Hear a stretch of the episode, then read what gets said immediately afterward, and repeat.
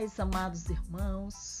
Deus abençoe a sua casa e família em nome de Jesus. Aqui é a pastora Marivalda Azevedo e quero dar as boas-vindas a todos os ouvintes do podcast de hoje. A vocês que estão nos prestigiando com a sua audiência, o nosso muito obrigado. No episódio de hoje, trocamos de lugar com a nossa apresentadora, Gabriela Azevedo que trará uma mensagem de encorajamento aos jovens para que permaneçam firmes nas promessas de Jesus. Jovens, tanto de idade quanto de espírito, porque eu, com certeza, sou jovem. Tenho certeza que você vai gostar. Acompanhe conosco.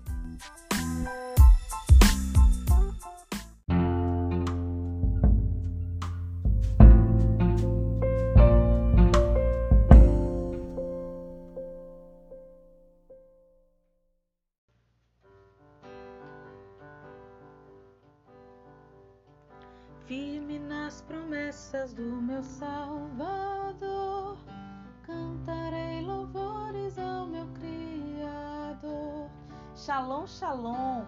Sejam bem-vindos à reflexão de hoje intitulada Firmado nas Promessas.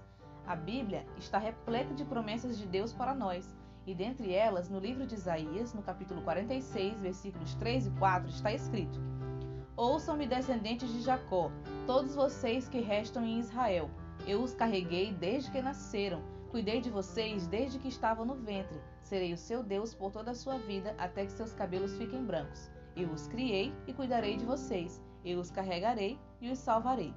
Vejam que lindo! Deus promete cuidar de nós por toda a vida. Ele é o nosso Criador, o nosso Abba Pai. Ele nos direcionará no caminho que devemos seguir. Ele é quem nos salva. Essa promessa se repete várias vezes nas Escrituras Sagradas. Vejamos o que Deus diz ao profeta Jeremias no capítulo 1, versículos 5 a 12. Eu o conheci antes de formá-lo no ventre de sua mãe. Antes de você nascer, eu o separei e o nomeei para ser meu profeta às nações. Então eu disse: Ó soberano Senhor, não sou capaz de falar em teu nome, sou jovem demais para isso. O Senhor respondeu: Não diga sou jovem demais, pois você irá aonde eu o enviar e dirá o que eu lhe ordenar. E não tenha medo do povo, pois estarei com você e o protegerei. Eu, o Senhor, falei. Então o Senhor estendeu a mão, tocou minha boca e disse: Veja, coloquei minhas palavras em sua boca. Hoje lhe dou autoridade para enfrentar nações e reinos, para arrancar e derrubar, para destruir e arrasar, para edificar e plantar. Então o Senhor me disse: O que você vê, Jeremias? Eu respondi: Vejo o ramo de uma amendoeira. Você viu bem, disse o Senhor. Isso significa que estou vigiando e certamente realizarei todos os meus planos. Assim como Jeremias, cada um de nós tem um chamado de Deus. Deus criou cada um de nós com um plano, um propósito, que para se cumprir precisa da nossa fé e confiança em Deus. Segui-lo é uma escolha nossa. E muitas vezes nos percebemos falando como Jeremias: não sou capaz, ou então sou jovem demais, dentre outras palavras que na realidade não passam de justificativas para o medo: medo de falhar, de não conseguir cumprir os propósitos de Deus, de frustrar as expectativas de Deus para nós. Mas, amado, saiba de uma coisa: não há nada dentro de você que Deus não conheça. Ele não tem expectativas em você. Ele conhece todas as suas falhas, as suas fragilidades, as suas dificuldades, os seus medos e traumas. E ele já proveu a solução para isso. Ele enviou Jesus para salvar você, para curar e sarar a sua alma. E Jesus não te chama apenas para receber e ficar parado onde você está. Ele diz: Vem e segue-me. Deus Pai está nos dizendo hoje o mesmo que ele disse a Jeremias: Não tenha medo, eu estarei com você, eu o protegerei, eu, o Senhor, falei. Observe como Deus confirma o seu propósito. Ele pergunta a Jeremias: O que você vê? E Jeremias responde: Ah, eu vejo um ramo de amendoeira. E o que significa amendoeira? Essa palavra no hebraico é shaked, que significa se apressar, antecipar, estar desperto, vigiar, cuidar atentamente.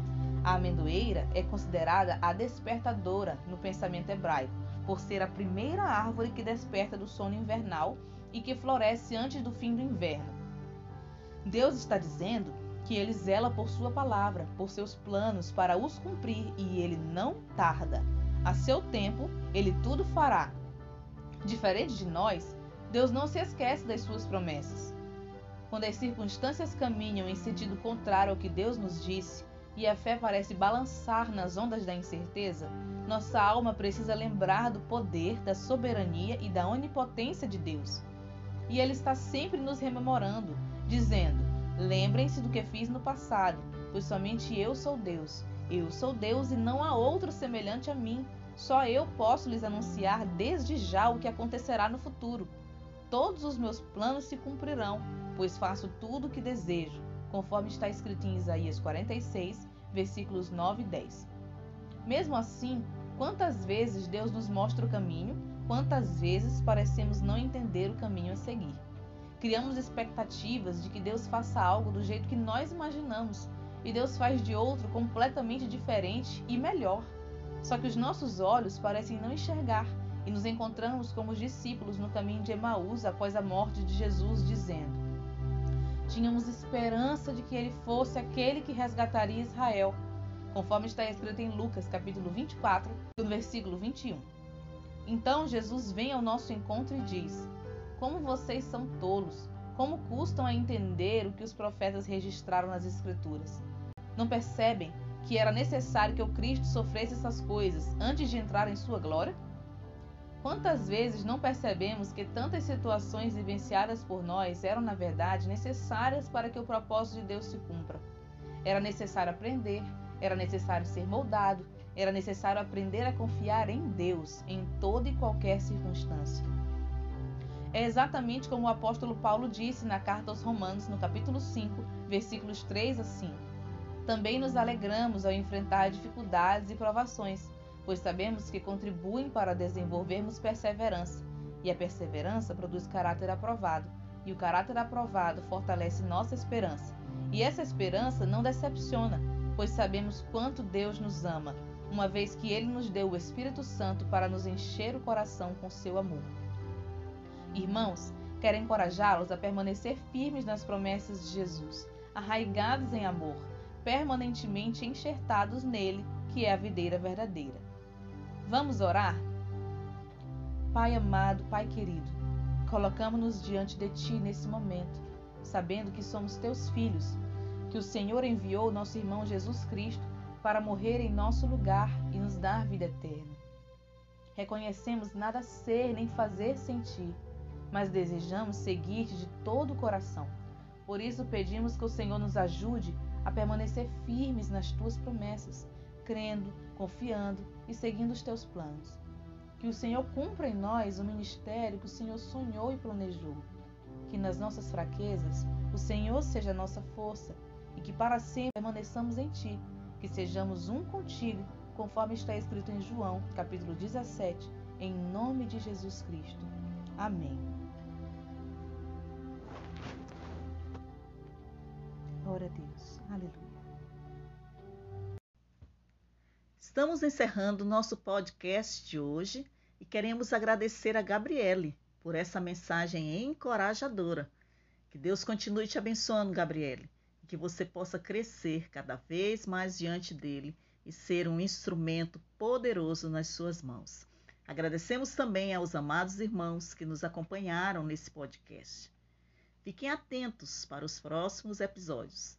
Toda segunda e sexta-feira compartilharemos palavras abençoadas acerca do Verbo da vida, Jesus Cristo. Deus abençoe sua vida.